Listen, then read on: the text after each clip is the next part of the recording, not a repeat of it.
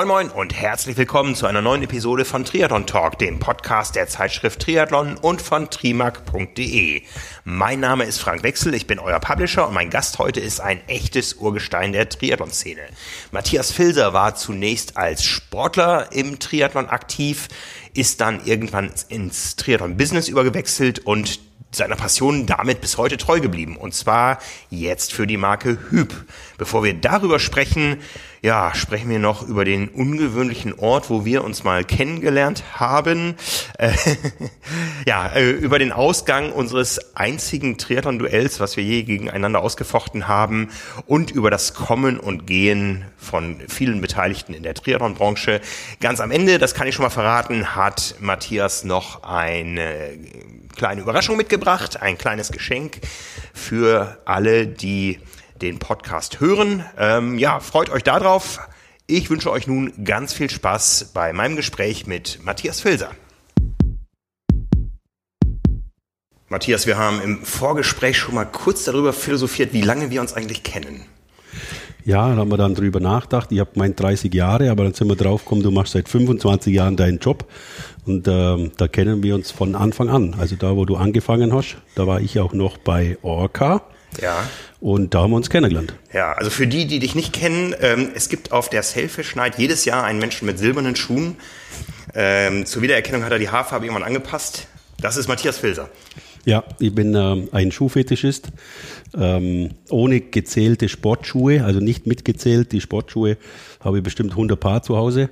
Vom Leder, vom Känguru, Känguruleder, äh, Krokodilleder, silberne Schuhe, goldene Schuhe, alles, was halt gerade genau zu so einer Zeremonie passt. sehr gut, sehr gut. Ich habe tatsächlich eben, als wir ähm, zum Burgerladen gegangen sind, überlegt, was ist das Erste, woran ich mich erinnere im Zusammenhang mit Matthias Filser und Jetzt bin ich gespannt. Es ist Zeit, dass die Öffentlichkeit es erfährt. Wir waren, wir waren zusammen im Puff. Schnitt. War das wirklich so? Echt? Da haben wir uns kennengelernt im Puff. Das glaube ich nicht. Das glaube ich nicht. Glaub ich, ich, ich, glaube, wir kannten uns äh, schon vorher, aber wir hatten einen gemeinsamen Bekannten, der damals unsere Anzeigen vermarktet hat. Ähm, richtig. Nicht der richtig. Baranski, der Jetzt. ist hochseriös, der macht sowas nicht, aber es ja. gab einen äh, Menschen, der unsere Anzeigen kurz vermarktet hat und ähm, der hat uns äh, eingeladen nach St. Pauli und wir sind um die Häuser und durch die Häuser gezogen. Wir haben aber nichts angefasst. Genau. Es war so, ich war der Allgäuer, der Mann vom Land. Ja. Und der hat uns dann gezeigt, wie das funktioniert. Und wir sind auf die Straße gelaufen und er sagt, jetzt passt mal auf, was passiert. Dann macht er einen riesen Pfiff, und die Straße war leer. Ja. Das war, das hat er uns gezeigt. Genau, stimmt, genau. Ich erinnere genau. mich jetzt. Ja, ja, stimmt, ja. stimmt, stimmt. Ja, war ja. eine brutale Erfahrung für das Land Matze für, für mich auch, ja. Ja, aber stimmt. Wie gesagt, wir, wir waren brav. Äh, ich war auch Neuhamburger. Ich musste das auch mal kennenlernen. Ähm, hat mir dann aber auch gereicht. Genau. Ja, aber war eine interessante Erfahrung. War schön, hat Spaß gemacht, ja. Ja, aber uns verbindet der Triathlon äh, dich schon viel länger als mich. Du warst nämlich einer derer, die den Triathlon in Deutschland ähm, ja fast mit erfunden haben. Ja, also die ganzen jungen wilden Athleten damals. Ähm, wir haben eben schon drüber philosophiert. Da gibt es viele Fotos, wo du mit drauf bist. Mhm. Und ich hatte schon gemutmaßt, du warst damals Teil der Nationalmannschaft, aber äh, du hast äh, nur mit denen trainiert und sie gequält im Training. Ja, genau. Also ich ähm, war äh, Landeskader Baden-Württemberg. Ich habe mit 16 angefangen, Triathlon zu machen. Äh, Markus Wucherer war damals äh, mein Kumpel, mit dem habe ich auch ähm, das Abitur gemacht und so weiter. Also mit Markus Wucherer verbindet mich auch sehr, sehr viel. Und da haben wir angefangen, Triathlon zu machen. Und die Leute haben uns bei uns im Allgäu natürlich alle ganz schräg angeschaut. Mit Badehose und Top sind wir zum Radler gegangen. Und ich gesagt, oh ja, jetzt kommen die wieder. und äh, dann habe ich auch beim Allgäu-Triathlon mitgemacht, der einer der ältesten äh, Triathlons ist hier in Deutschland. 1983 oder 84? Ja, da war ich noch nicht am Start, weil ich da noch keine 18 war. Ah, okay. Somit habe ich nicht dann Start dürfen. Und erst wo ich 18 war, also bin Jahrgang 69, da kann man sich ausrechnen, dann war ich, ich war 86 am Start mit Sondergenehmigung, also da war ich 17. Äh, ich habe auch mal so einen Marathon, da habe ich mal mein Geburtsdatum so, ja, ähm, ja ne? Okay, mhm. piep. oh Mann, wir begeben uns aufs Glatteis heute hier. ähm, und da habe ich halt dann auch gleich meinen ersten Mitteldistanz mitgemacht und da habe ich die Sportart Triathlon fasziniert mich, seit ich 16 Jahre alt bin und ähm, bin dann halt auch in das Triathlon-Business gekommen. Ich habe Maschinenbau studiert, in der Zeit habe ich auch Triathlon gemacht, viel. Und dann bin ich in die Sportbranche Und habe dann natürlich auch angefangen, damals Orca war in Neuseeland und den habe ich Orca nach Europa gebracht. Und da haben wir echt super Geschäfte gemacht, weil es damals auch noch nicht so viele Marken gegeben hat. Da war die Markenvielfalt nicht da. Und das war halt sehr erfolgreich. Und da habe ich gedacht, ja gut, dann mache ich mich selbstständig. Und habe mich dann auch selbstständig gemacht. Jetzt 25 Jahre war ich das. Kommen wir bestimmt nachher noch drauf, wie sich das dann so entwickelt hat. Und äh, dann, ja, da war ich einfach besessen, also positiv besessen, weil besessen heißt ja negativ. Ich war einfach total begeistert. Und auch die Zeit, wir haben vorhin kurz drüber gesprochen, die war super schön. Wir haben Sport gemacht, wir sind nicht auf dumme Gedanken gekommen. Ich habe nie geraucht in meinem Leben. Ich habe damals auch keinen Alkohol getrunken bis 23. Ähm, wenn ich irgendwas gewonnen habe oder wie, und dann sind sie mit dem Sekt gekommen, habe ich ein kleines Schlückli gemacht und bin wieder weg. Das habe ich jetzt natürlich nachgeholt, aber ein bisschen, schon klar. Aber es war einfach sensationell schön. Und dann haben wir ähm, Sponsoren bekommen, weil wir ja besser geworden sind, in Kader gekommen sind. Und dann habe ich auch einen äh, ganz wichtigen Menschen für mich im Leben kennengelernt. Das ist der Reinhold Häuslein. Der war damals der Manager vom baden-württembergischen Landeskader. Und da war dann der Wachter Gerhard Trainer. Und die haben mich auch sehr geprägt. Also da haben wir gemerkt, oh, das Training kann ja richtig wehtun. Also wir haben äh, immer aus Spaß trainiert und gemacht und dann, und dann kommst du in so einen Kader rein und denkst auch mal, hoppala, was geht denn hier ab? Und dann kam ich natürlich zu dem Punkt, äh, möchte ich eine Ausbildung machen und mich konzentrieren im Geschäftlichen oder möchte ich professionell Triathlon machen? War dann ein Jahr bei der Bundeswehr und habe gemerkt, hm, ich komme nicht an die Spitze ran mit dem Training und mit dem, was ich mache und habe dann eben eigentlich wie ein duales System gemacht. Ich war aktiver Triathlet, aber habe dann äh, Maschinenbau studiert, eine Ausbildung gemacht und, und, und, und. Also so bin ich dann eben auch in die Selbstständigkeit gekommen. Und jeder weiß, der selbstständig ist, man hat dann nicht mehr so viel Zeit zum Sport machen. Ja. Und somit war mir eigentlich dann meine berufliche Karriere wichtiger, als wie Athlet zu sein. Und habe das nur versucht, bis ich 31 war, nur Wettkämpfe zu machen. Und mit 31 habe ich dann offiziell aufgehört. Also mhm. keine mhm. Wettkämpfe mehr bestritten. Bin jetzt 51, ist 20 Jahre her. Was waren so deine Highlights als Sportler? Äh, Highlights waren immer zum Beispiel der Europacup in Israel, also immer aus, im Ausland. In Elat. Äh, genau. Mhm. Wir waren dann auch mal eingeladen in Tschechien bei einem Triathlon. Da waren damals auch die Grenzen noch nicht offen. Da waren wir natürlich die Stars mit unseren Fahrrädern und allem drum und dran. Da mhm. habe ich auch gewonnen damals den Wettkampf da drüben das war dann auch wie so ein Ausflug unter Kumpels und es war einfach schön und wir haben dann das Rennen dominiert dort. Ähm, es war immer, war immer cool. Und Allgäu Triathlon natürlich darf man nicht vergessen, habe ich zehnmal mitgemacht, direkt vor meiner Haustür. Sensationelle Gegend, die war immer so nervös, weil mir da so viele Leute kannt haben. Mhm. Ähm, aber das waren schon Highlights, muss man sagen. Ja, du bist dann in das Triathlon-Business irgendwann rein. Ab wann wurde Triathlon ein Markt? Mhm. Also wenn ich jetzt zurückrechne, vor 25 Jahren, war ich 25, 26, da ist das losgegangen. Das müssen wir jetzt dann rechnen, 1969, 95, 96. Da kam das mit den Neoprenanzügen und da habe ich eben auch die äh, Orca-Sachen hier rüber gebracht. Und dann haben wir ein Riesenzelt gehabt in Rot, damals noch äh, nicht Ironman oder irgendwie so, sondern ja selbstständig, keine Challenge und nicht Ironman, von Detlef Günel ja organisiert. Da haben wir einen Orca-Stand gehabt damals äh, und haben also wirklich Neos verkauft. Wir waren ausverkauft. Alle mhm. Badehosen weg, alle Neos weg. Alle, äh, wir waren die Einzigen. Wir haben ein riesengroßes Zelt dahingestellt. Und es ist nur bam, bam, bam, bam, verkauft, verkauft, verkauft, verkauft. Und da war dann damals auch bei uns am Stand Wolfgang Dietrich, ähm, Jürgen Zeck, Thomas Hellriegel. Die waren alle bei uns und haben Orca geschwommen. Jetzt habe ich aber so oft Orca gesagt, aber bei der Firma arbeite ich nicht mehr. das war halt so mein Anfang, was jetzt mit der Person Matthias Filser zu tun hat. Ja, ja. ja. Also die Faszination Triathlon hat dich gehalten. Mir fällt gerade ein, wir haben auch ein Rennen gemeinsam gemacht. Ja, da haben wir Wette gemacht mit zwei. Erinnert, ich, ich, erinnere mich nicht mehr. wir haben eine, ich weiß es noch, wir haben eine Wette gemacht, das war damals in Darmstadt, waren wir abends gesessen nach irgendeinem Event und dann haben wir dann gesagt, ja du äh, machst in Hamburg mit hier, der war dann ganz neu, ähm, olympische Distanz oder Sprintdistanz. Und habe ich gesagt, du, wir machen Sprint, weil ich muss ja arbeiten, wir haben ja hier einen Stand, können wir mhm. gleich ganz in der Früh starten, wir zwei. Und haben dann ein äh, Essen ausgemacht. Weiß ich gar nicht, ob ich das überhaupt bekommen habe von dir bisher. Weiß ich gar nicht mehr. ich wollte eben bezahlen. ähm, Und dann sind wir hier zusammen an den Start gegangen und ich weiß noch, dass ich damals, jetzt sage ich die Marke nicht mehr, auch bei dieser Marke war und habe da einen Prototyp geschwommen und bin da als Erster aus dem Wasser gekommen. Ähm, und du hast eben gesagt, ich schlag dich, Matze, ich trainiere jetzt auch. Und dann habe ich gesagt, nix, das schaffst du nicht. Und dann haben wir die Wette eben gemacht äh, um ein Abendessen. Und äh, dann war es so, dass ich äh, ein Fahrrad ausgeliehen habe vom Olli Presser, das mir natürlich von der Größe nicht gepasst hat. Und ich habe sehr gelitten auf den 20, 25 Kilometer. Und dann geht's ja zum Schluss durch den Tunnel durch. Mhm, und ich komme aus dem Tunnel raus und es war immer noch dunkel. Also ich war so blau auch nach dem Fahrradfahren. Ich dachte, nein, der Frank Wechsel, der schlägt mich heute nicht. Und da war es also eine ganz, ganz lange Wechselzone, bestimmt über einen Kilometer lang. Und ich laufe raus und sehe, wie du nach dem Tunnel absteigst und in die Wechselzone gehst. Ich dachte, also jetzt Filzer, laufen kannst du ja wohl. Das hast du gewonnen.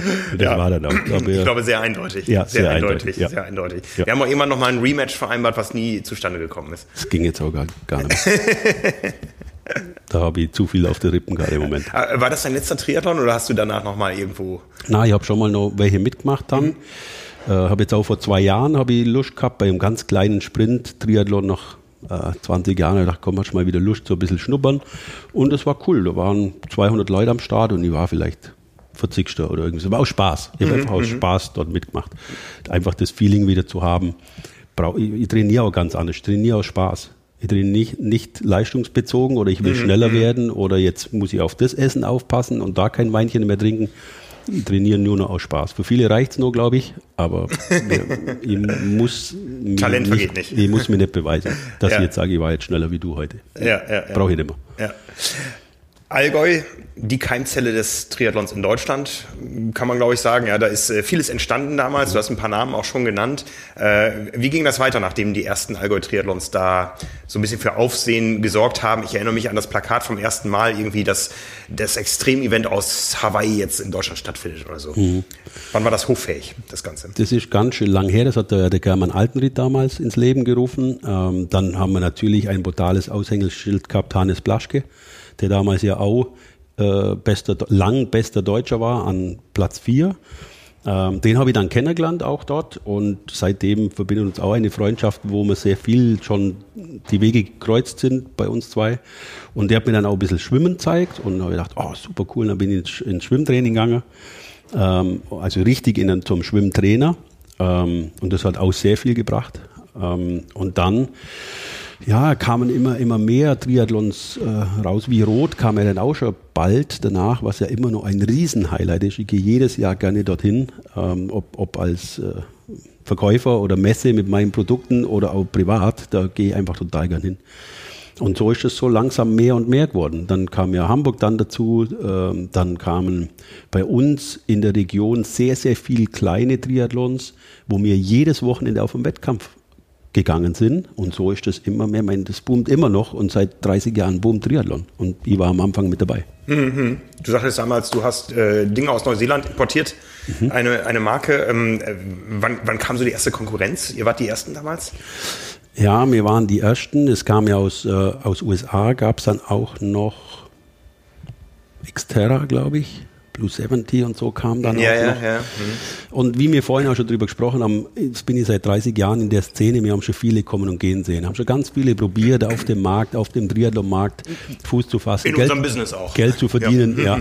Und ähm, ja, ich habe äh, zehn Jahre Orca gemacht, zehn Jahre Two Times You. Jetzt bin ich seit 1.1. bei der Firma Hüb ähm, aus England und äh, ja, nutze meine Kontakte, mein Wissen, um jetzt diese Marke auch nach vorne zu bringen oder auf dem Markt zu etablieren.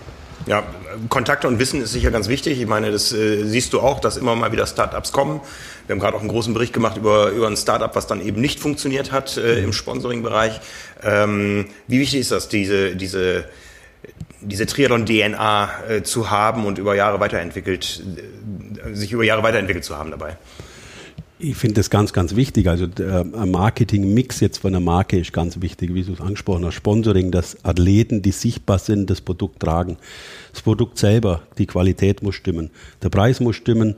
Wenn jeder, der BWL studiert hat, weiß, was ich, von was ich jetzt gerade spreche. Und das war bei den vorherigen Marken alles sensationell gegeben. Plus, ähm, ich denke halt nach einer Zeit, ähm, nach zehn Jahren mal wieder frische Luft zu schnuppern, weil sonst wird man einfach so ein bisschen mhm, Tunnelblick. Und das war ja in meiner, wenn ich sagen kann, Karriere, berufliche Karriere eigentlich super. Nach zehn Jahren zu der anderen Marke, wo natürlich sensationell war, dass Daniel Unger in Hamburg Weltmeister wird mit meinem Anzug, wo ich gerade die Marke angefangen habe das hilft super. Das mhm, hilft mhm. absolut super. Und ähm, dann sind halt auch viele Kontakte da, die auch mich kennen oder mich schätzen als Person und sagen, Matze, wenn du das machst, jawohl, bin ich dabei. Und das macht schon sehr viel aus im Markt. Die Welt ist klein. Ja, die Triathlon-Welt ist sehr, sehr klein. Was, was kostete der erste Neoprenanzug, den es in Deutschland auf dem Markt für alle verfügbar gab? Ja, wir haben den damals für 600 Mark verkauft. Tatsächlich schon. Mhm. Sind jetzt eigentlich 300 Euro. Ja. Wenn man es umrechnen darf man ja nicht, ja. aber das sind jetzt Einsteiger-Neos. Ja, ja, ja. Die Einsteiger-Neos gehen bei 300 Euro los ja. und geht hoch bis 800, 900 Euro jetzt. Und was kostete damals ein guter Triathlon-Profi? Im Sponsoring? Ja. Ein Neo.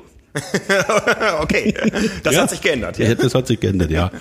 Aber das war, wir haben damals, ja, ich bin mit der Marke auf den Markt gekommen, ich habe kein Geld gehabt. Und da war, da muss ich auch extrem sagen, Lothar Leder, ein, ein, ein, ein cooler Typ, äh, der hat gesagt, Matze, da gibt's eine neue Marke, das musst du machen, das musst du machen. Und ich ja cool, ich kümmere mich mal drum. Sagt ja, ich schwimme den auch. Ich sag, ja, kann, du bist der beste Triathlet, ich kann mir die gar nicht leisten. Und er sagt, ja, Matze, macht nichts, du bist mein Kumpel, ähm, ich schwimme den Anzug und wenn dann nächstes Jahr mal Geld verdienst oder in zwei Jahren, dann bin ich dann können wir ja wieder drüber reden. Du hattest wahrscheinlich viele Freunde, ja? Ich bin jetzt Profi, ich brauche einen Neo. ja, es war halt cool. Ich weiß, damals noch in meinem Kinderzimmer habe ich das Büro gehabt, also wirklich in meinem Kinderzimmer. Und da geht's Telefon und dann ruft Ralf Eckert an. Und dann sagt er, hallo, hier ist Ralf Eckert. Und ich habe gesagt, ey, was ruft denn der mich an? Das ist Nationalmannschaft, das ist äh, der schnellste in Deutschland ah, ich habe gehört, ihr habt so eine Luftmatratze hier, so einen schnellen Neo. Kann ich da auch einen haben? So ist es dann äh, gegangen in seinem Hochdeutsch und ich habe aufgelegt, was geht denn jetzt ab? Sei klar, schicke den einem zu. Und so ist das halt in, in der Nationalmannschaft damals schon, hat sich das so verbreitet und, und die haben dann halt diese Marke alle geschwommen und das hat jeder gesehen und auf einmal pff, das so nach oben gegangen. Ja, ja. ja war schöne Zeit, absolut schöne Zeit. Du hast viele kommen und gehen sehen, sagtest du schon. Die Neoprenanzüge sind auch gekommen und gegangen. Mhm. Ist wirklich alles so viel besser geworden oder hat es nur einen neuen Namen bekommen? Nee, es verändert sich und verbessert sich sehr, sehr viel in den Jahren. Also wenn ich äh, vor 20 Jahren ein Neos oder auch schon vor 10 Jahren oder vor 8 Jahren die Flexibilität, der Auftrieb, die Widerstandsfähigkeit, äh, dass er nicht so schnell kaputt geht, Innovationen, was Reißverschlüsse angeht, da hat sich extrem viel verändert. Also äh, komme ich bei dem Punkt immer höher, schneller weiter es ist nirgends Grenzen gesetzt und vielleicht gibt es mal bald ein Neo, ich habe jetzt gar keine Idee, was für Innovationen es noch geben könnte, aber 100 Pro kommt da irgendwie was, dass man Neo, der nur ein Millimeter ist, aber nicht kaputt geht. Oder irgendwie sowas. Bestimmt, ja, ja. bestimmt kommt sowas. Also da muss man immer dranbleiben, weil sonst schlaft man ein und dann ist man weg von der Bildfläche. Ja, ich weiß noch, mein erster Neo, ich weiß gar nicht, ob der überhaupt eine Marke hatte oder ob das irgendein Abfallprodukt war. Ich weiß, wo ich ihn gekauft habe, bei Triathlon Zebisch in München. Du mhm. kennst den Laden wahrscheinlich Kann auch ich, noch. Ja. Die hatten einen Weihnachtsausverkauf, da habe ich mir meinen ersten Neo gekauft. Mhm. Das war schon langarm, der war himmelblau mhm. äh, mit roten Reißverschlüssen. Mhm. Sah, äh, würde ich heute nicht mehr tragen. Und mein zweiter, der war, ähm, kam nämlich aus deiner Heimat, der kam nämlich tatsächlich äh, von äh, Altenried, ja, mhm. ein Allgäu-Hai. Ja. Habe ich auch geschwommen in meiner Aktivität. Das war ein Brett, mhm. ja, der äh, war feilschnell im Wasser, mhm. in der Wechselzone dann nicht mehr so mhm. und er war auf einmal verboten, weil er zu dick war. Genau. Ja. Es gab da verschiedene Entwicklungen auch im Regelwerk. Hat einen das gefreut, wenn da auf einmal eine neue Regel kam und alle neue Neo brauchten, weil die alten nicht mehr zugelassen waren? Die, die Zeit habe ich jetzt gar nicht so mitbekommen, also nicht so bewusst. Äh, und ich finde, Regeln sind da zum Einhalten. Ähm, und wenn ein Neon nicht dicker sein darf wie 5 mm, ja, dann darf er es nicht. Und wenn einer halt dann einen dickeren Tauchanzug mit 8 mm anzieht, ja sorry, dann bist du disqualifiziert. Mhm, mhm, da muss man als Regelwerk durchlesen. Aber es war jetzt nicht so, dass durch so eine Regeländerung jemand anders profitiert hätte dadurch. Kurz auf, den, auf die Farbe auf dem Neopren, wo du gesagt hast, er wäre ganz blau. Nur für die Zuhörer, je mehr Farbe auf einem Neopren drauf ist, umso unflexibler wird der. Weil Neopren ist schwarz. Sobald ich oben eine Farbe drauf mache, ist die nicht so dehnfähig wie das Neopren oder das Innenmaterial. Also da muss man immer ein bisschen drauf gucken, dass vielleicht an den beweglichen Stellen, die flexibel sein sollten, nicht so viel Farbe drauf ist. Das ist so ein kleiner Tipp. Ja. Ja, also Neopren hat man immer gebraucht. Ähm, wird bei euch in der Branche diskutiert, dass man sie vielleicht immer nicht mehr braucht, weil dann, wenn in Deutschland Sommer ist, es eh zu warm ist für Neos? Ja, da gibt es ja dann Swimskins, kann man auch wieder ja. einen Umsatz machen. Ja, das ist eine gute Frage. Kann man nur von Neopren leben oder muss man automatisch irgendetwas weiteres dazu äh, vertreiben, verkaufen? Äh, weil der Markt Neopren in Deutschland, den man sich mit anderen teilt, einfach nie groß genug sein kann, um davon leben zu können? Also jetzt nur von Neoprenanzügen würde ich sagen, nein. Ähm, aber alle Neoprenhersteller haben auch Triathlon, Textil, Accessoires, Laufsachen, Compression, Radklamotten. Äh, das macht eine Marke aus. Ähm, und dann wird es auch interessant. Ähm, denke nicht, dass sehr viele Triathlon-Marken äh, leben können. Viele kommen und gehen sehen, die meinen dann Wunder, was abgeht und dann funktioniert es doch nicht. Mhm. Ähm, und wenn man halt Marktführer ist, was jetzt äh, Trial und Neopren angeht, da gibt es äh, drei große Marken, die ganz weit vorne sind, die verdienen auch Geld.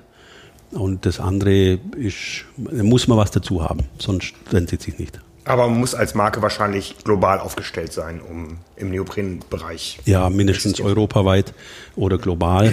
Dann funktioniert es und dann kann man dann auch Geld verdienen. Ja. Mhm, mh. Genau. Ja, gehen wir nochmal durch. So, du hast schon gesagt, mit Orca hat angefangen, dann kam Two Times You. Ja. Und jetzt? Bin ich bei der Firma Hüb. Äh, kommt aus England, Derby, zwischen Birmingham und Manchester. Ähm, der Inhaber Dean Jackson, ich habe es dir vorhin gesagt, der steht ganz cool auf seiner Visitenkarte Proud Owner drauf. Finde ich richtig cool, ja, sowas. Ja, wenn man das sagen kann von genau. sich, dann ja. hat man was erreicht. Genau. Ja. Mhm. Und äh, ich bin dort angestellt als Business Development Manager international äh, mit Aufbau der Marke in Deutschland, Österreich, Schweiz. Zu Beginn Fokus. Und dann überall, wo es Hüb nicht gibt in der Welt, da Distributeure zu suchen. Mit Homeoffice im Allgäu. Ähm, habe mit ihm sehr lange mich unterhalten, äh, nachdem ich bei Two Times You raus war. Und äh, ich möchte immer gern mit Personen arbeiten, wo es mir Spaß macht. Ähm, und wir haben uns super verstanden. Wir waren eine Woche dann in China, äh, Malaysia, überall bei den Produzenten und haben uns auch sehr nah kennengelernt. Und da habe ich gesagt, wow, das ist es. Für die Firma möchte ich arbeiten, da kann ich auch noch was helfen, Innovationen mit einbringen. Die haben zum Beispiel keine Compression-Bekleidung. Da bin ich jetzt komplett zuständig, eine Compression-Kollektion zu entwerfen. Und er ist auch sehr innovativ. Der hat zum Beispiel eine Heatpant. Ähm, das ist so eine Art Tight-Jogginghose mit Wärmepads drin, mit Akkus, äh, wo zum Beispiel Fußball-Bundesliga gerade total heiß drauf ist. Ähm, wir haben ja auch viel mit Compression gemacht, was Fußball-Bundesliga angeht, zur schnellen Regeneration, Prävention gegen Verletzungen und so weiter. Da habe ich halt auch Kontakte und das finde ich auch so interessant an, den an dem Inhaber. Der hat nicht nur den absoluten Triathlon-Fokus, sondern der denkt auch über den Tellerrand raus und sagt, boah, da habe ich eine Idee. Und das macht dann auch eine Marke aus. Also man sieht dann die Marke auch in anderen Sportbereichen und das ist das, wo eine Marke dann auch wachsen kann. Mhm. Und das finde ich extremst interessant, gerade im Moment auch für meinen Job. Ja. Finde ich total interessant. England ist äh, genauso wie Deutschland ein gutes Pflaster für den Triathlon, ist sicher der aktivste Markt neben Deutschland, ähm, sehr konzentriert da auf, auf den südlichen Bereich, auf London und so mhm. weiter. Mhm. Aber äh, hast du da mal Einblicke bekommen in den Markt? Ja. Äh, wir haben ja damals auch schon, wo ich bei der anderen Marke war, war England hat immer mehr Umsatz gemacht mit mir in Deutschland. Ich sage, es gibt es doch nicht, was geht denn da ab? Ähm, England ist größer wie der deutsche Markt. Ähm, die sind vielleicht auch ein bisschen anders gestrickt wie mir, muss man sagen. Ähm, die reklamieren nicht so schnell, wenn irgendwo ein Riss in einem Neo drin ist oder irgendwie sowas. Die, die kaufen sich einen Neoprenanzug, äh, nur ein Schwimmer, das sind gar keine Triathleten, die wollen einfach nur im See schwimmen. Also da ist das Denken im sportlichen Bereich anders. Ich meine, ich kann, wir können es auch mit Norwegen vergleichen. Mhm. Norwegen, drei Millionen, fünf Millionen Einwohner, fünf Millionen hat es, glaube ich. Da werden die Kinder wachsen mit Sport auf. Mhm. Das ist in Deutschland nicht so. Wir sind 80 Millionen. Jetzt hat dann mal ein Chef zu mir gesagt, du, die in Norwegen, die machen 5 Millionen Einwohner, 5 Millionen Euro Umsatz. Sagt er, wir haben in Deutschland 80 Millionen, du müsst ja locker 80 Millionen Euro Umsatz machen. äh, ich sage, hoppala, das ist aber ganz schöne Milchmädchenrechnung. äh, das funktioniert natürlich nicht so ganz. Ja, ja. Und äh, da ist England schon, was Triathlon angeht, die haben ja auch die große äh, Triathlon World, oder wie heißt die Messe in London?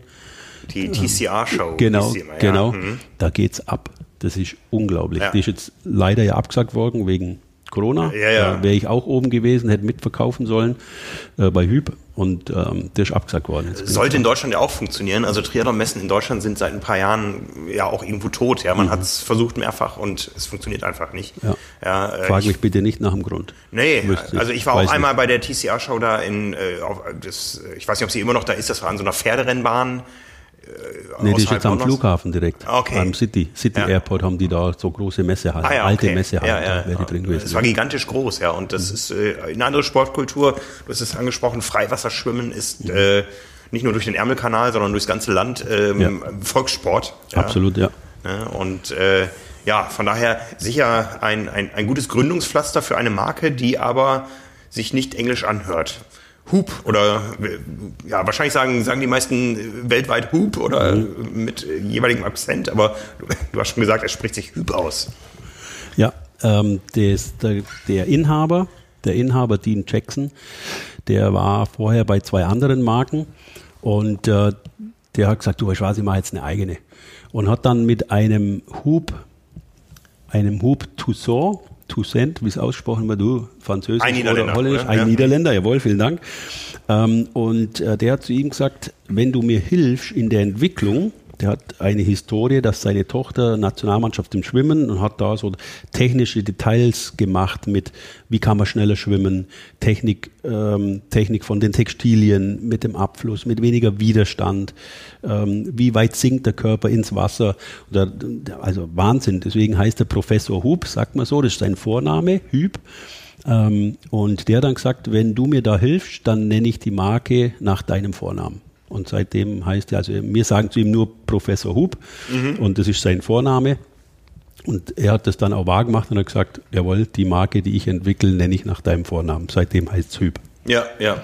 Uns hier in Hamburg ist bekannt Hüb Stevens als Niederländer, von daher wissen wir, wie man es ausspricht. Es gab genau. in Hamburg meine Sportart, die nannte sich Fußball. Aber das Thema möchte ich jetzt mit einem Bayern nicht vertiefen. ja, man hätte sogar eine Hamburg Rad fahren können damals, also oben Hüb, unten Stevens. Ne? Ja, ja, genau, genau, das stimmt. Stimmt, ja, genau. Ja. ja. Und ähm, ja, von England aus, äh, ich, ich habe gesehen, äh, es gibt äh, eine Hyp-Neopren-Testanlage, die sitzt aber nicht in England, sondern auf Mallorca, hat aber auch englische Wurzeln. Ja. Ähm, die haben in Colonia San Jordi unten, gibt es ein großes Becken, wo die Holländer damals trainiert haben. Der hat dort. Und die Briten auch. Also das Becken genau. gehört zwei ehemaligen britischen Olympiaschwimmern. Ich war mal da, das ist das äh, West Swim Center. Ja, genau. Ja. Und da haben die eine Teststrecke entwickelt, um zu sehen, mit welchen Produkten und Veränderungen am Neo oder Swimskin man weniger Kraftaufwendung hat, um schneller zu schwimmen. Also da gibt es eine Teststation, wo bestimmt, wenn einer auch mal dort hinfahren kann, das ist nicht immer im Wasser drin natürlich, aber das ist richtig interessant. Ich habe nur Bilder und Videos gesehen. Das ist äh, ja eine Unterwasseranlage mit Anschlagbrettern, mhm. an denen man sich vorwärts zieht und dann wird irgendwas gemessen. So stelle ich es mir vor. Genau. Bist du schon geschwommen? Nein.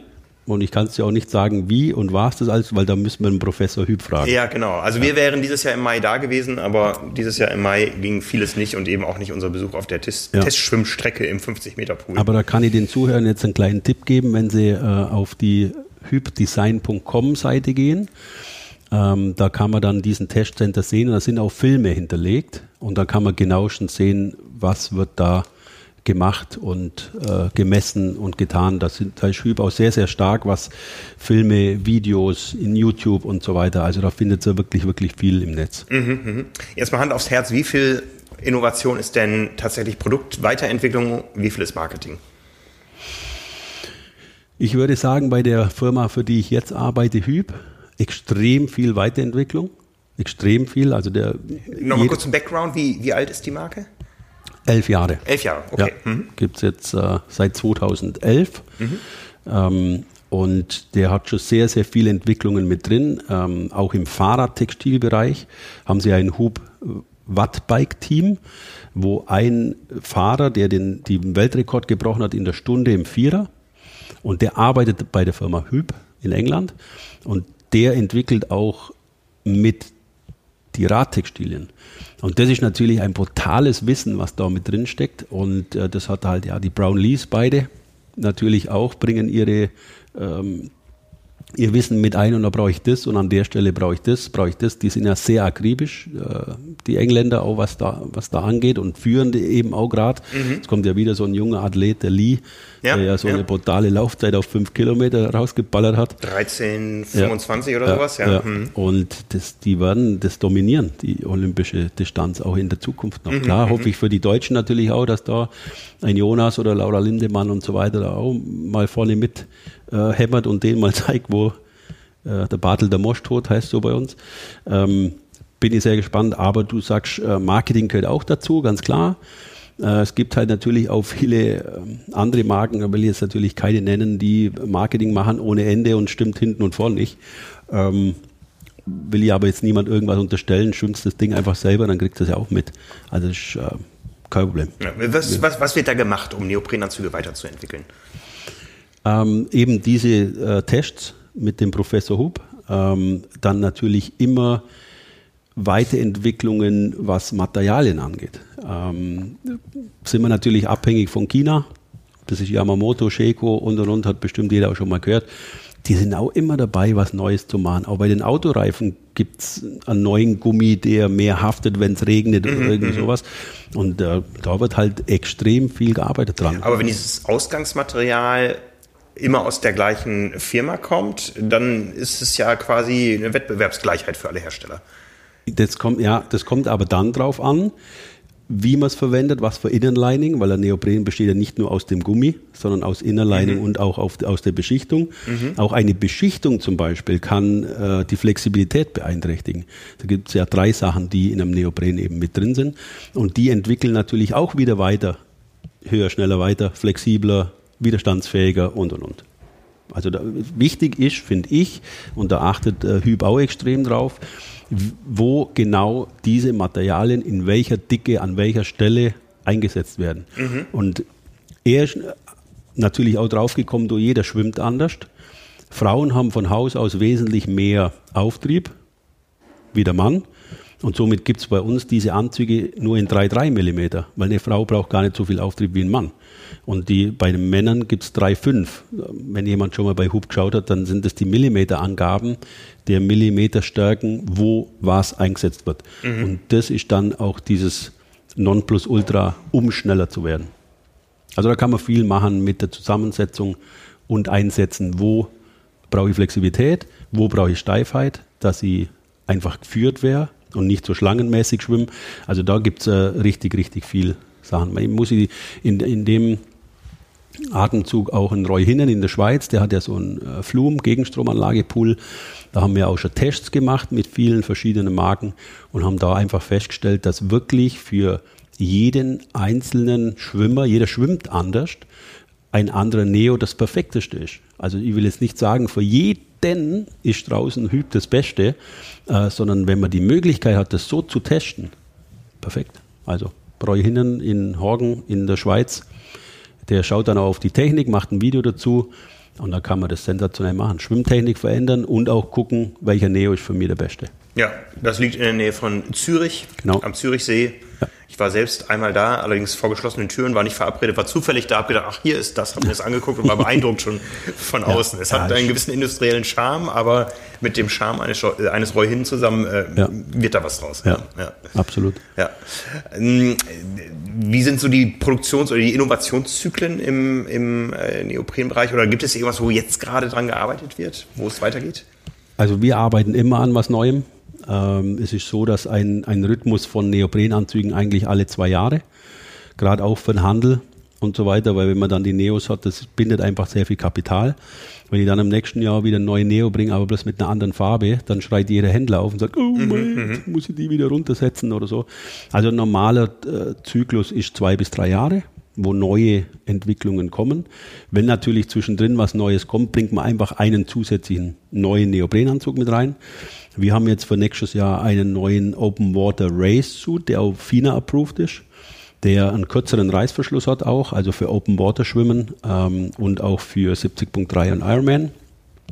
Der ist richtig cool. Also äh, da bin ich sehr gespannt, wie der nächstes Jahr ankommt. Wir haben ja jetzt Prototypen und Musterteile und die werden jetzt gerade im Handel vorgestellt und dann werden wir auch werbetechnisch dann was machen, bis halt dann der Endverbraucher den auch äh, nutzen kann oder kaufen kann. Mhm. Das Handel. Thema Neopren ist im Schwimmsport ja relativ neu bei den Freiwasserwettbewerben. Mhm. Also früher gab es ja nur äh, Badehose oder Absage.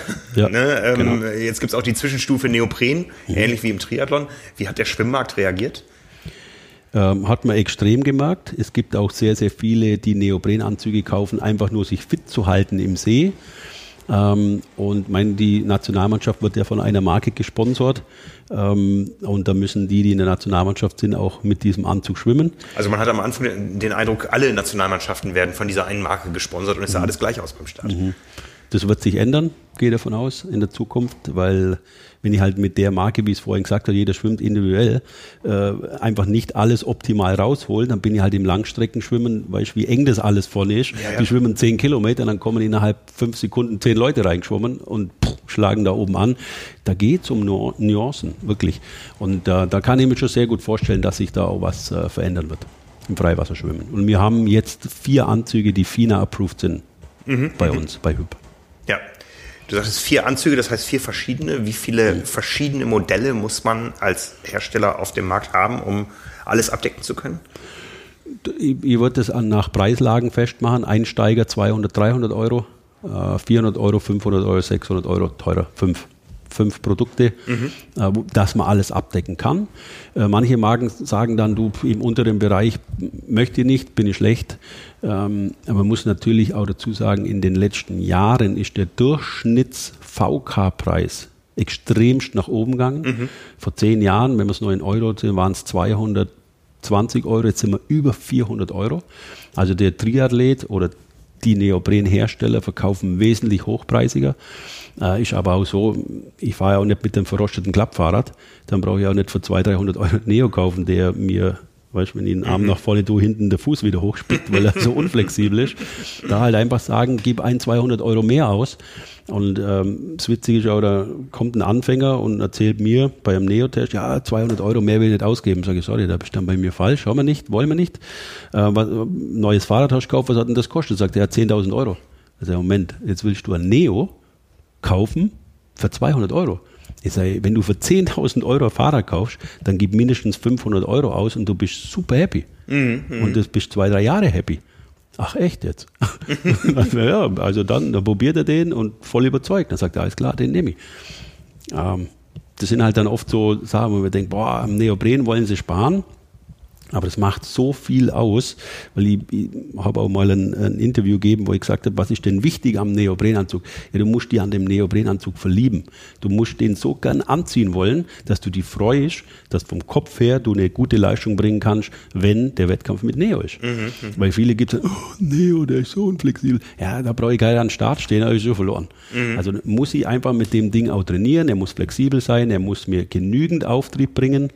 Und er muss angenehm sein, egal wo, ob am Hals oder im Schritt oder unten oder unterm Arm. Das ist halt wichtig. Das ist das Wichtigste. Hm.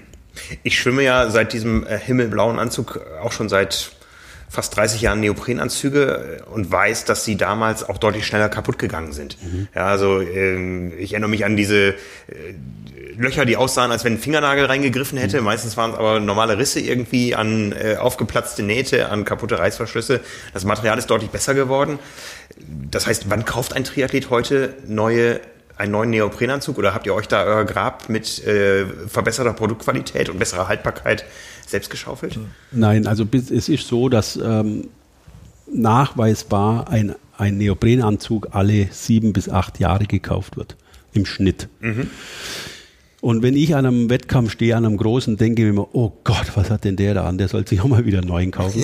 ähm, klar, Fingernagelliste gibt es immer noch, weil die Oberfläche ja so glatt ist zum schneller Schwimmen. Die können aber sehr, sehr einfach geklebt werden. Also da braucht man nicht in Ohnmacht fallen, weil da jetzt was drin ist. Alles, was das Innenmaterial dann durchmacht, also innen das Innerlining noch, das muss man dann kleben und äh, galvanisieren, also mit Wärme oder mit dem Bügeleisen, äh, weil da hilft kein Kleber mehr. Ähm, ich, ich denke, dass immer nur den, der, der Markt so groß ist, um die Stückzahlen, die jedes Jahr gemacht werden, auch an den Mann zu bringen. So würde ich es ausdrücken. Mhm, mh. Ja, du hast ja schon angedeutet, Hüb steht nicht nur für Neopren. Ja. Was macht ihr noch? Wir haben natürlich auch ähm, sehr, sehr gute Triathlon-Textilien. Äh, die ganzen Accessoires, was ein Triathlon benötigt, Startnummernbänder, äh, Schwimmmützen, Laufmützen, Schwimmbrillen, ganz starke Schwimmbrillenkollektion, bin ich also auch sehr begeistert davon. Ich probiere auch immer alles selber aus, dass ich natürlich weiß, hat, stimmt das oder ist es auch gut. Ist natürlich auch wieder ein Vorteil von mir, weil ich früher Triathlet war. Äh, beim ersten. Ein Triathlet ist man sein Leben lang. Ja, stimmt, ja. ähm, war ja oben in England und bin wirklich jeden Anzug in meiner Größe geschwommen. Das war mein erstes Ding. Ich wollte einfach wissen, können die was? Wie sind die? Äh, weil wenn ich bei der Firma anfangen möchte, möchte ich natürlich auch ein gutes Produkt haben. Das ist für mich das A und O. Und äh, dann natürlich auch die Einteile Radtextil, äh, eben durch dieses Hyp-Watt-Bike-Team auch extremst gut. Ich bin damit gefahren, bin im April, Mai in der Corona-Zeit mit Homeoffice sehr viel Fahrrad gefahren und habe das alles durchgetestet und war total begeistert. Also das Preis-Leistungs-Verhältnis richtig gut. Was ja auch wichtig ist, gute Qualität zu einem angenehmen Preis. Und das äh, schreibt sich auch sehr, sehr groß auf die Fahnen, muss man sagen. Das ist echt gut. Dann eben mit der Heatpant, was es nur gibt. Jetzt kommt eine Compression-Kollektion dazu, durch mich, die ich jetzt mitentwickle. Also wir stellen uns immer breiter auf, dass man auch in anderen Sportarten mit reingehen kann und nicht nur den Bereich Triathlon. Aber nicht zu vergessen, Schuster bleibt bei deinen Leisten. Es wird der Fokus auf Triathlon immer sein. Und wenn was anderes dazukommt und wir Erfolg haben, freuen wir uns. Wenn nicht, stellt man halt zum Beispiel das wieder ein oder geht einen anderen Weg. Mhm. Aber der, der, Fahrradbereich ist ja, und das weißt du auch, die Fahrradszene viel größer. Es gibt äh, 8 Millionen Fahrradfahrer in Deutschland, 10 Millionen, weiß ich nicht genau. Aber es gibt halt auch bis 250.000 Triathleten. Mhm. Somit hat man da natürlich einen viel größeren Absatzwert.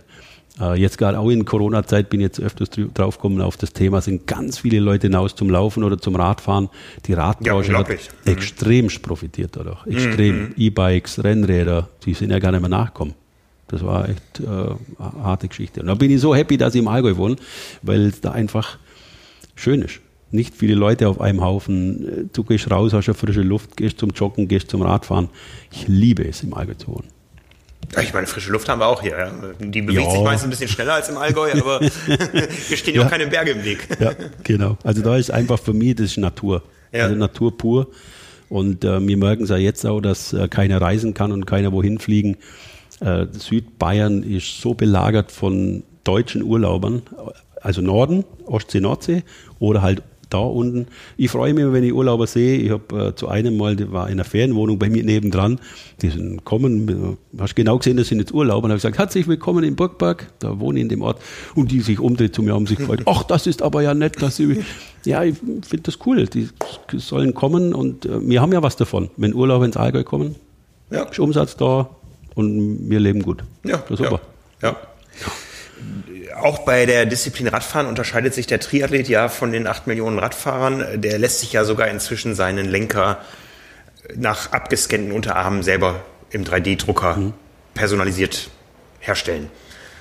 Gab es auch schon Anfragen zu maßgeschneiderten Neoprenanzügen?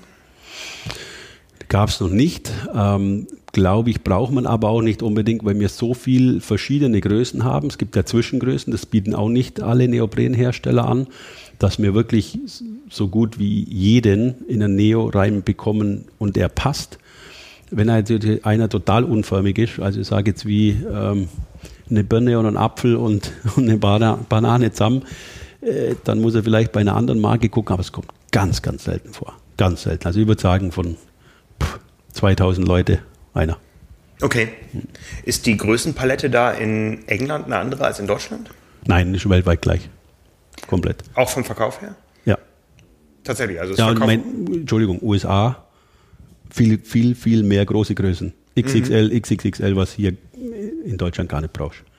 Also da, aber in Europa kein Problem. Gut, Italiener sind auch alle ein bisschen kleiner, also nicht negativ sagen, sondern Ja, da verkaufen die mehr kleinere Größen. Ich weiß, wir haben Radkleidung äh, aus Italien geordert für unseren anderen Podcast Carbon Lactat und da muss man in der Regel eine Grö- Nummer größer tragen. Ja, das stimmt, genau. Ja. Also das weiß man ja dann. Also wenn man da schon so lange in der Szene ist, weiß man das auch. Mhm. Ja, du hast schon gesagt, Reisen war schwierig in diesem Jahr, aber Triathlon-Märkte waren wahrscheinlich auch schwierig. Ich weiß es aus eigener Erfahrung. Es hat nichts groß stattgefunden. Das heißt, der Anreiz, sich ein neues Fahrrad, äh, einen neuen Aerohelm und wahrscheinlich auch einen neuen Neoprenanzug zu kaufen, der war mit dem Wissen, die Saison kommt vielleicht nicht, äh, vielleicht nicht ganz so groß. Wie ist es der Branche ergangen, so aus deiner Sicht? Ähm, Neoprenanzüge, Neoprenaccessoires wurden sensationell verkauft. Weil die Bäder geschlossen waren. Genau, Bäder waren zu und die Leute sind früher raus, bei 14 Grad. Äh, wir haben sehr gut verkauft, sehr gut abverkauft auch. Was überall hängt, sind Einteiler. Wenn kein Wettkampf stattfindet, kauft sich keinen Einteiler. Äh, was sehr gut gegangen ist, sind Radtextilien zum Training. Äh, Hüb hat auch in England einen sensationellen Job gemacht über ihre Seite und haben dort äh, Angebote gemacht, weil natürlich weltweit Distributeure und Händler vorsichtig waren. Da war der Umsatz auch nicht mehr da. Und wir haben eine B2C-Seite, also direkt Business to End Consumer, also Consumer. Äh, und da haben die echt echt gut verkauft, einen guten Job gemacht, muss man sagen, dass halt auch die Firma weiterhin überleben konnte, weil viele hat es ja echt arg erwischt. Ähm, wir sind auch froh, dass äh, der Verkauf mit Neoprenanzüge und den Accessoires so gut gegangen ist, weil wenn jetzt ich eine Textilmarke habe und keine Neos und keiner kauft irgendwas, boah, dann äh, das war bestimmt hart. Ähm, aber es war, sagen wir ab Februar, März war der Shutdown, glaube ich, gell?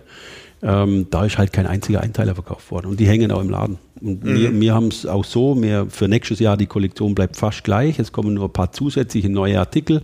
Da freut sich der Händler natürlich oder auch der Onliner, der sagt, äh, super, kann ich nächstes Jahr auch wieder weiterhin verkaufen. Also da sind wir sehr gut aufgestellt. Die Strategie war wirklich gut, muss ich sagen. Bin ich happy. Ja, toi, toi, toi. Was war für dich schlimmer, ähm, das Virus oder der Brexit? Was für ein Brexit. ist ja noch immer noch nichts passiert mit Brexit. Das ist ja unglaublich. Ähm, es ist auch so, dass wenn die von England aus ausliefern und der Brexit kommen sollte, dann dauert es ja so noch ein Jahr wegen Zoll und so weiter und so fort. Und in diesem Jahr muss man halt dann reagieren. Äh, sind wir aber vorbereitet. Wir werden in Deutschland ein Auslieferungslager machen, Pick and Pack. Ich weiß nicht, ob das äh, den Zuhörern was sagt. Das ist bei der Spedition, wo die, äh, wo die dann das Lager halten und dann kommt der Lieferschein raus und dann versenden die das von da. Also das ist keine große Hürde, würde ich sagen, wenn der Brexit kommen sollte, weil Hüb in UK sitzt. Kein Problem. Da kann man Lösungen finden. Ja. Ja. Also du bist jetzt quasi Hüb Deutschland. Ähm, ich Nicht nur, Entschuldigung, muss ich dir unterbrechen. Ja, okay. Ja, ich wohne in Deutschland, aber ich bin äh, international tätig. Aber ich baue den Markt für Deutschland, Österreich und die Schweiz auf. Das heißt, ich äh, suche Händler, äh, mit denen ich zusammenarbeiten möchte. Und ähm, bin dann aber auch international zuständig, wo es keine Vertriebsstrukturen gibt. Da suche ich dann Distributeure, die dann exklusiv für dieses Land die Marke Hüb vertreiben. Und vertreiben heißt direkt an Endverbraucher, an Händler und an Onliner. Du hast mir vorhin schon erzählt, du bist jetzt hier in Hamburg. Das ist der nördlichste Punkt deiner Deutschlandreise. Du hast Händler besucht. Ja. Wie geht's dem Triathlon-Handel? Ähm, bei denen, wo ich jetzt war, gut. Die haben alle strategisch wirklich mitgedacht, ähm, dass sie nicht gegen die Wand fahren, muss man so sagen. Klar wird die Vororder nicht so groß ausfallen. Also Vororder ist die Vorbestellung für 2021. In manchen Bereichen, wie vorhin ich erwähnt habe, Triathlon Textil. Ähm, aber sonst die ganzen anderen Sachen, die gut abverkauft worden sind. Wir waren aus erste Jahr am Markt, muss man sagen. Das war wie so ein lehrreiches Jahr und ich habe mich mit den Händlern zusammengesetzt, mit denen ich einfach wusste, die können die Marke Hüb auch transportieren und stehen auch dahinter, wenn es im ersten Jahr nicht so funktioniert. Es hat nicht so funktioniert, aber es liegt nicht an der Marke Hüb, sondern am Corona. Und äh, da freue ich mich extrem auf 2021, wenn es auch wieder Events gibt. Wir können auf dem Event mit den Endverbrauchern sprechen, äh, Neoprentests durchführen, ähm, dann natürlich auch verkaufen. Der Verkauf auf Events hat natürlich dieses Jahr komplett gefehlt, ist komplett weggebrochen. Ähm, und das war, hat mich ein bisschen ausgebremst, weil ich ja ab 1.1. angefangen habe und drei Monate später kommt der Shutdown. Da habe ich natürlich nicht so agieren können, wie ich eigentlich wollte. Äh, mit den Händlern sprechen, auf die Endverbraucher, ähm, denen zeigen, was kann Hüb alles oder wie ist der Anzug anders zu den anderen Marken. Und ich habe ja schon bei zwei anderen Marken vorher gearbeitet, also ich denke schon, dass ich in 30 Jahren Berufserfahrung dann da ein bisschen was mitbringen kann. Mhm, mh, mh. Ja, 30 Jahre Berufserfahrung. Äh, wir haben schon über die Entwicklung der äh, Neoprenpreise gesprochen. Äh, du hast gesagt, am Anfang kostete ein Athlet im Sponsoring ein Neo, kostete er dann heute drei Neos? äh, Gibt es auch, kommt immer ganz drauf an. Aber wenn man natürlich ganz nach oben geht, da muss man natürlich Geld bezahlen im Sponsoring. Das kommt dann auch immer drauf an, für mich ist es wichtig, ich denke immer pro Athlet, weil ich selber Athlet war. Der Athlet muss erst einmal mit dem Anzug zurechtkommen und schneller schwimmen als wie mit seinem alten oder mindestens gleich. Dann kann ich ein Sponsorgespräch beginnen. Mhm. Ich kann nicht zu ihm sagen, ja, alles klar, du kriegst von mir jetzt äh, so und so viel tausend Euro und er schwimmt langsamer. Das bringt nichts. Also für mich ist es wichtig, probier den mal und wenn du bei deiner anderen Marke bleiben willst, dann bleib da, alles in Ordnung. Ähm, wenn er aber sagt, boah, du, das ist er oder sie natürlich, wir sind ja äh, da, dann habe ich eine ganz andere Grundvoraussetzung, das Sponsoring-Gespräch anzufangen. Mhm, mh. Weil wenn die dann schneller schwimmen, sagen sie, oh, der bringt mir ja schon was, weil ich jetzt mit dem Anzug schwimmen, ähm, dann ist es natürlich auch wieder einfacher, mit denen dann was äh, zu besprechen. Also es gibt Athleten mit zwei, drei Neos, ähm, aber wie gesagt, es gibt halt manchmal dann auch andere Athleten und Athletinnen, wo natürlich dann ein Sponsoring Geld mit aufrufen. Ja, wir haben, wir haben den Trend gesehen, dass auf einmal alle Triathleten beim Laufen Nike trugen, das hatte ja dann auch eher Performancegründe, weil da wird ja auch mhm. niemand auf fünf Minuten verzichten. Mhm. Werden sie irgendwann alle eine Neopren äh, Neoprenmarke tragen? Das glaube ich nicht, ähm, weil es, wie ich vorhin erwähnt habe, das so individuell ist, dass die anderen Marken sind auch gut. Also mein Nike hat da natürlich ein, ein Riesending äh, abgeschossen, aber das wird es im Neoprenbereich, glaube ich, nicht geben. Kann ja. ich mir nicht vorstellen.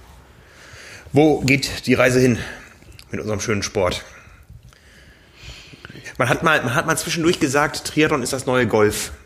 Ja, äh, weil es einfach so teuer war. Ist das, ist das der Trend im Sport, den du beobachtest?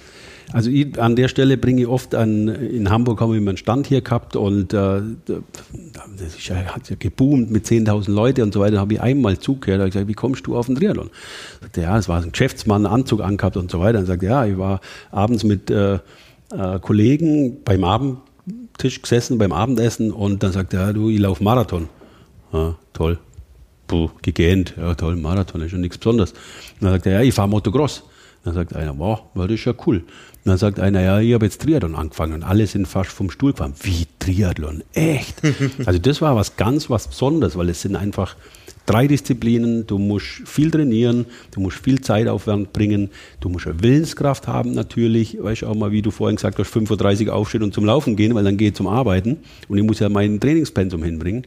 Ähm, der Trend ist immer noch da weiterhin noch da. Und ich glaube, dass jetzt einmal die Menschen sich extremst freuen nach dem Jahr 2020, dass mal wirklich Events wieder stattfinden, dass es auch wieder Messen gibt, wo man einfach fachsimpeln kann. Und dann äh, kommen auch die Leute, die jetzt angefangen haben im Sport, in der Corona-Zeit, mhm hundertprozentig kommen da einige zum Triathlon, weil die sind dann mal einen Laufwettkampf gelaufen, die machen mal ein Rennen, Radrennen mit oder mal einen Schwimmwettkampf oder sonst was und sagen so, oh, jetzt probiere ich Triathlon. Also der Trend, äh, da sehe ich jetzt gerade im Moment die nächsten fünf Jahre keine Veränderung. Ähm, weiß man natürlich nie, was ist jetzt mit Covid, kommt da irgendwas anders und wir in Mastern haben alle ein Problem. Hoffen wir natürlich nicht. Ähm, aber ich bin immer noch total gern in dieser Szene drin und freue mich, wie gesagt, wenn äh, wieder Events stattfinden. Ich bin jetzt äh, nächstes Wochenende in beim Austria Triathlon. Der findet statt. Der darf äh, 200er Wellen, ja. genau, mhm. der darf äh, zwei, 200er Wellen machen und darf pro Tag maximal 1000 Personen. Das ist als österreichische Vorgabe. Und dann hat der halt äh, fünf Starts am Samstag und fünf Starts am Sonntag. Also dieses Event findet statt und ich freue mich total, dahin zu fahren und einfach mal wieder äh, ja, das Ambiente zu genießen, wenn, wenn der Wettkampf stattfindet. Ja, ja. ja absolut. Ja, ich kann es bestätigen. Ich habe jetzt auch zwei Events besucht äh, bisher dieses Jahr. Jetzt kommen ja noch ein paar große und äh, es fehlte schon. Ne? Mhm. Meine große Sorge war immer, dass ähm, der Triathlon dieses Jahr keine Chance hat, Menschen neu von sich zu begeistern, weil einfach die Kontaktmöglichkeiten fehlen. Also wir haben es jedes Jahr gesehen, dass die Tatsache, dass der Ironman Hawaii stattfindet, sorgt einfach automatisch für Traffic, für neue Abo-Abschlüsse, für die Motivation von Menschen zu sagen, da möchte ich in zehn Jahren auch mal stehen. Äh, das findet dieses Jahr nicht statt. Wir haben natürlich Events gehabt mit einem Jan Frodeno, der alleine äh, eine Langdistanz Indoor gemacht hat, die medial überall gespielt wurde. Und ähm, ja, aber du sagtest es, die Leute Laufen, ja, ich, ich stelle das selber fest, wenn ich hier nach Hause laufe nach der Arbeit äh, gelegentlich, äh, da sind Leute unterwegs, die waren vorher nicht unterwegs. Und wir wissen alle, Laufen wird dann irgendwann langweilig und da muss man Triathlon machen. Ja. Natürlich sind auch, müssen wir Danke sagen an Jan Fodeno, an Patrick Lange, Daniel Unger, Weltmeister damals.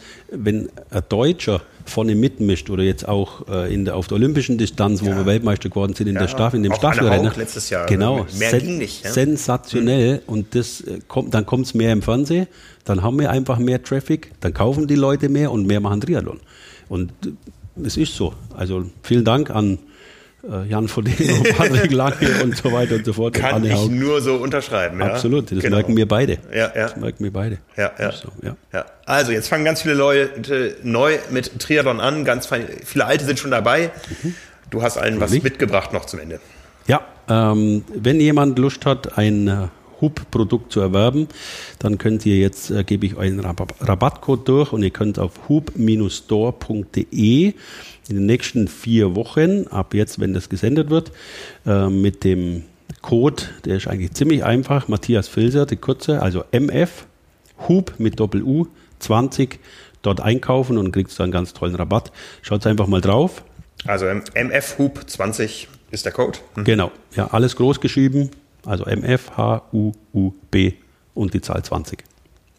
Da wünsche ich euch viel Spaß damit und hoffe, dass, äh, wenn irgendwelche Fragen sind, die sind auch alle sehr kompetent, die können euch alle Fragen beantworten, ob Telefon oder E-Mail, ähm, dann ist das überhaupt kein Problem. Und sonst geht es auf hubdesign.com, ihr könnt es euch auch anschauen, das ist die englische Seite, da sind halt sehr, sehr viele Videos und so weiter mit drauf. Aber Achtung, da gilt dieser Rabattcode nicht, nur auf der deutschen hub-store.de. Alles klar. Dann danke ich dir für diesen Ausflug ins äh, Triathlon-Business. Sehr, ja. sehr gerne. Vielen Dank für die Zeit. Und äh, ja, wünsche dir eine schöne Rückreise in den Süden. Werde ich am Sonntag machen. Ich bleibe jetzt nur bei einem Freund hier übers Wochenende in Hamburg. Ich liebe diese Stadt, ich liebe München und ich liebe Hamburg und natürlich mein Allgäu. da fahre ich immer gern wieder zurück. Aber bin immer gern hier. Vielen Dank. Ja, die beiden heimlichen Hochbogen des Triathlons in Deutschland. Alles dazwischen ist auch toll, aber wir wissen, worüber wir reden. Wir genau. kennen den Sport lang genug. Wir haben vieles kommen und gehen sehen. Genau. So Allgäu und Hamburg sind feste Größen. Ja, und ich hoffe, dass alle mich verstanden haben in meinem Dialekt, weil ich immer so rede, wie ich bin und ich verstelle mich da nicht. Und äh, wenn er irgendwie, gibt es einen Untertitel auch bei dir? Nee. Aber wenn er, äh, jemand eine Übersetzung braucht, dann fragt du Frankie, der weiß das, der kann das übersetzen. genau. Alles klar, das war's für heute. Wir müssen noch drüber reden, ob wir das mit dem Puff drin lassen. Ansonsten, danke. Ja, alles klar. Matthias sehr gerne, sehr gerne, kein Problem. Bis Tschüss. dann. Ciao, ciao. Ciao.